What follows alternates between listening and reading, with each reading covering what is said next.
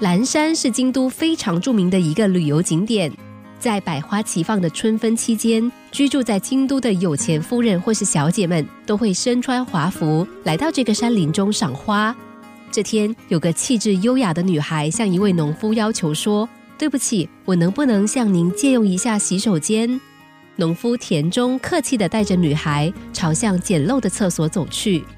但是，当女孩一到厕所门口，脸上立即表现出难为的表情，因为这间厕所实在很脏。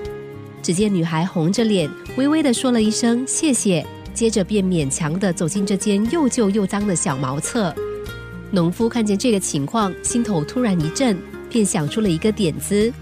不久，农夫就在厕所门口贴了一张告示：“借用一次三文钱。”每到游客很多的赏花季节，农夫出租厕所赚取的收入，竟然比他当季的农作收入来得高。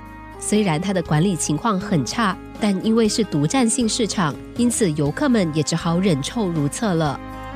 这时，松岛先生发现农夫竟然以出借厕所致富，他便对妻子说：“今年的春季来临之前，也要盖一间厕所出租。”而且他的新厕所要是一间高级厕所，不像田中那个又肮脏又臭又简陋的厕所。厕所建好之后，他把厕所的告示牌放到入口处，租用厕所八文钱。许多女士们看到这个告示牌便止步了。但松岛先生想到了一个办法。第二天，松岛先生比平时都晚起，大约十点钟才出门，而且脸上竟然出现了视死如归的神情。他告诉妻子说：“今天只要我到旅客群中走一走，保证让你忙得团团转。”不久，有个女孩走了进来，接着往钱箱里投入了八文钱。女孩走了之后，又走进一对情侣。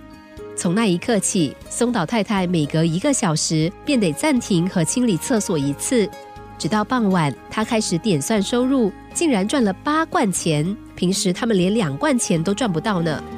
开心的妻子立刻出门买了好些酒菜，耐心的等着松岛先生回家。忽然门外传来人声：“松岛太太在吗？”松岛太太一听是田中先生，立刻开门回应：“什么事啊，田中先生？”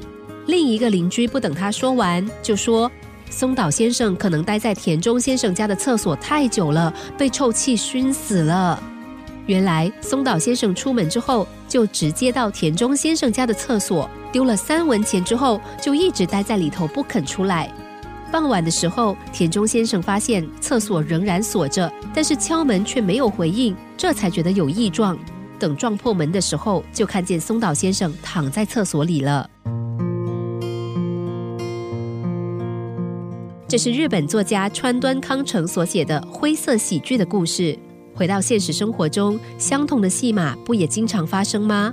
为了金钱财富而投机取巧的人处处可见，为了财富而走偏路的人也不少。